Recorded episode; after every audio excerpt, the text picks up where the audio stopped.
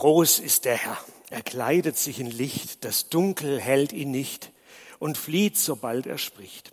Ich finde, dieses Lied passt ganz gut nach dieser Heilungsgeschichte, die ich gerade vorhin vorgelesen habe. Wenn Jesus einen Menschen so berührt, dass er verwandelt wird, dass der Taubstumme plötzlich hören und reden kann, dann passt dieses Lied. Das Dunkel flieht, sobald er spricht. Passt dieses Lied auch zu uns heute? Vielleicht für uns persönlich, zu unserem Dunkel in unserem Leben? Haben wir da vielleicht auch schon solche Verwandlungen erlebt, dass Jesus in uns, in unseren Beziehungen was heil gemacht hat? Passt dieses Lied irgendwie auch zu unserer Welt? Erleben wir da auch so ein heilsames, großartiges, wunderhaftes Eingreifen Gottes im Ukraine-Krieg, der nicht enden will? In der globalen Klimakrise, die uns in diesem Jahr neue Rekordtemperaturen beschert? In der Armutsmigration übers Mittelmeer, die nicht abemmt, sondern eher steigt? In den totalitären Unrechtsregimen und dem Erstarken von nationalistischen und rassistischen Kräften in unserer Welt. Wo wird da das Dunkel verwandelt? Da wird doch wenig davon sichtbar, dass das Dunkle flieht, weil Jesus spricht. Oder spricht Jesus überhaupt nicht und das Dunkle bleibt deswegen? Ich weiß, das passt nicht so richtig mitten in die Sommerferien.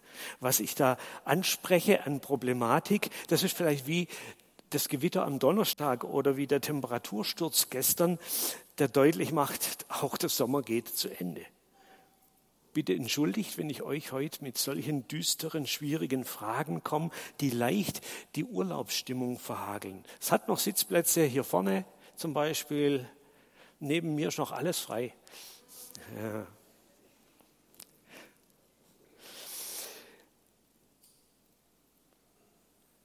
ja, diese Fragen, die so leichte Stimmung verhageln können mitten in den Sommerferien. In der Zeit, in der unser Kopf und unsere Gefühlslage endlich eher bei anderen Themen ist, bei Reiseführern und Urlaubszielen und Ansichtskarten, bei am Strand liegen oder in schönen Landschaften unterwegs sein in einer Zeit, in der wir uns endlich mal so eine wohlverdiente Auszeit nehmen von den Problemen der großen, weiten Welt, vielleicht auch von Tagesthemen oder so, und von den Herausforderungen und Schwierigkeiten und Beziehungskisten, die uns das Leben schwer machen.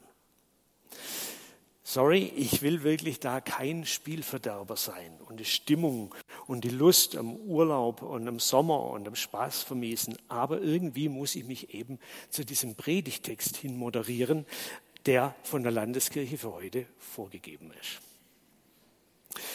Und den will ich jetzt gleich lesen. Wir machen uns dazu auf eine kleine Zeitreise in die Vergangenheit, 2700 Jahre zurück, in die Zeit um 700 vor Christus. Wir sind in Jerusalem.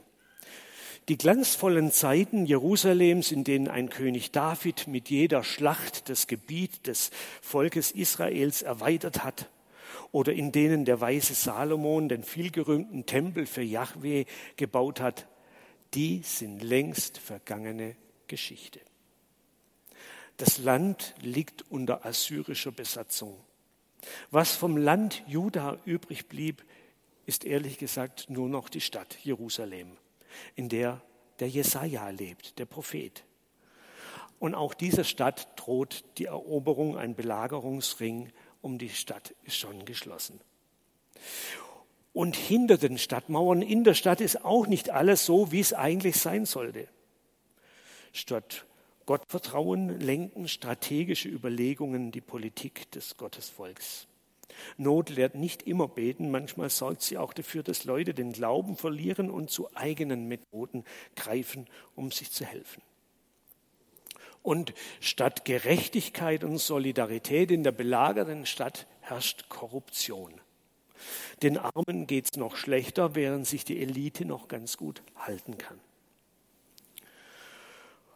und Zukunftsperspektiven für das kleine, fromme Volk in Jerusalem Fehlanzeige. und keine Hoffnungsträger, die noch überzeugen könnten, sagen könnten, yes, we can oder wir schaffen das. Keine Hoffnungsträger in Sicht.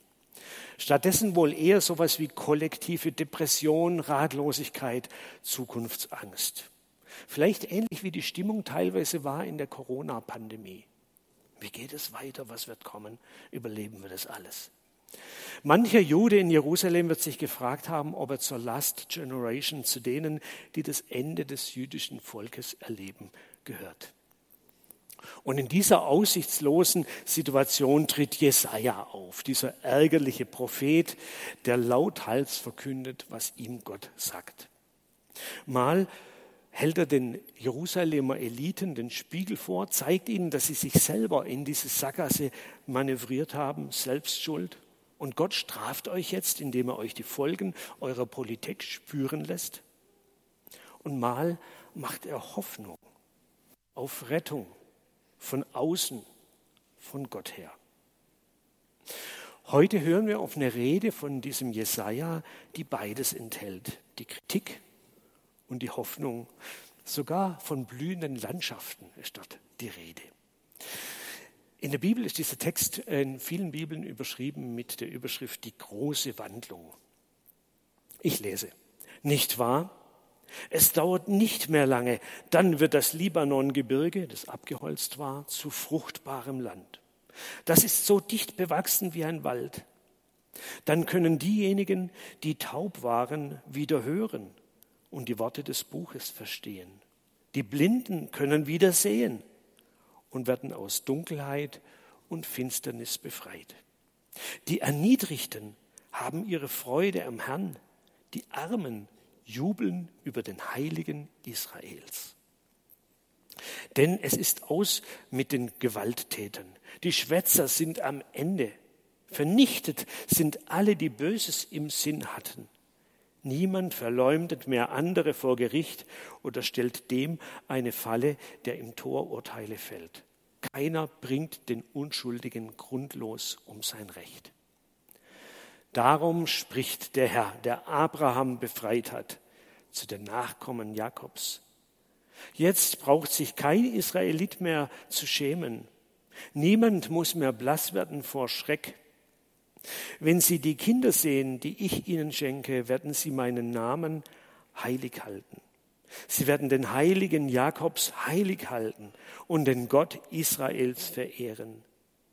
Dann kommen die Verwirrten zur Einsicht und die Aufsässigen lassen sich belehren. Der Jesaja zeichnet in seiner Rede ein Zukunftsbild, ein tolles, schönes Zukunftsbild. Das karge Land wird fruchtbar und blüht auf. Blinde sehen, Taube hören. Ungerechtigkeit wird überwunden, Entrechtete werden gerettet, die Täter werden vernichtet. Keiner lacht mehr über Gott und das kleine Volk Israel. Neuer Glaube entsteht. Was glaubt ihr, wie haben wohl die Zuhörer in Jerusalem, im belagerten äh, Jerusalem reagiert auf so eine Rede? Ich fantasiere mal. Der spinnt wohl. Wir stehen vor dem endgültigen Aus, werden vielleicht sterben in den nächsten Tagen und der erzählt uns einen von heiler Welt, von blühenden Gärten, sehenden Blinden und Gerechtigkeit. Ziemlich weltfremd, habe auch ich mir gedacht, als ich die Situation, wo ich das nachgelesen habe, verglichen habe mit der Botschaft, die der Jesaja bringt. Und ich habe mich gefragt, stimmt es überhaupt? Oder hat der Jesaja Märchen erzählt? Hat er eine Illusion vorgegaukelt? Hat er sich selbst rausgeträumt aus der Situation in eine fromme Scheinwelt, die mit der Wirklichkeit nichts zu tun hat? Manchmal wird frommen Leuten das vorgeworfen, dass sie genau das tun. Und da ist mir dann ein Film eingefallen, der zuckt. Okay, tut wieder. Könnt ihr mal das Bild zeigen? Ja. Wer kennt diesen Film? Okay, fünfeinhalb von uns. Ich erzähle mal so ein bisschen, um was es geht. Da erzählt ein Jude namens Shlomo eine tolle Geschichte. Und zwar geht es darum, wie im Dritten Reich Juden einen ganzen Zug, der eigentlich Menschen ins KZ transportieren sollte, kapern, erobern und ihn umlenken und durch viele Abenteuer hindurch quer durch den Balkan nach Israel führen. Und ganz am Ende von dieser Geschichte sieht man diesen Geschichtenerzähler Schlomo, das andere Bild. Und ihr seht, Schlomo steht im gestreiften KZ-Anzug am Stacheldraht des KZs. Er hat seinen Mitgefangenen diese schöne Geschichte einfach nur erfunden, hat ihnen einen Traum, eine Illusion gegeben, um die Wirklichkeit erträglicher zu machen. War Jesaja auch so einer wie der Schlomo? Der einfach nur die Stimmung heben wollte. Können Sie wieder rausblenden? Und sind wir Christen solche Leute, die tolle Geschichten über Jesus Christus, der angeblich über die Welt herrscht, erzählen, tolle Lieder singen, groß ist der Herr, obwohl die Welt manchmal wirkt, wie wenn sie von Gott und allen guten Geistern verlassen wäre?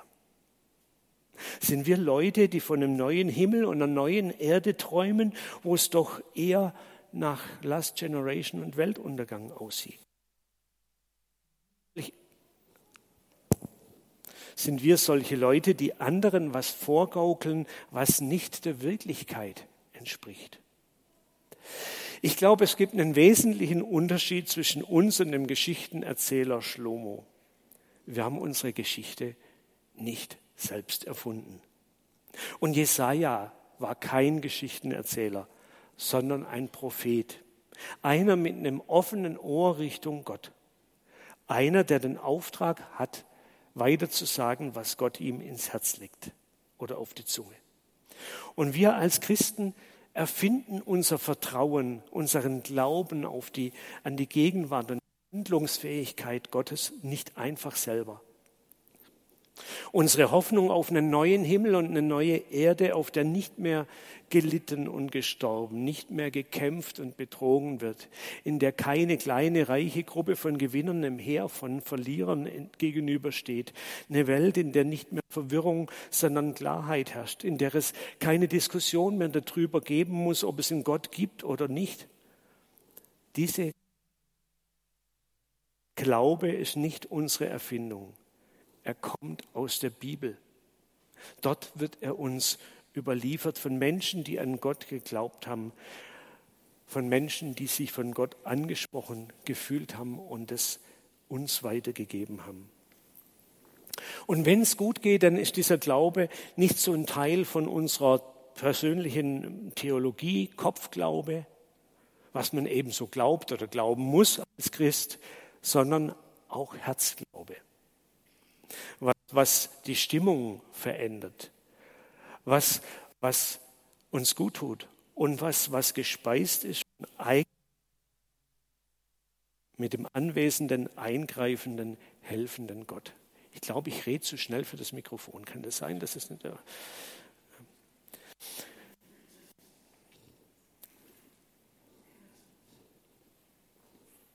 Okay, so weiter.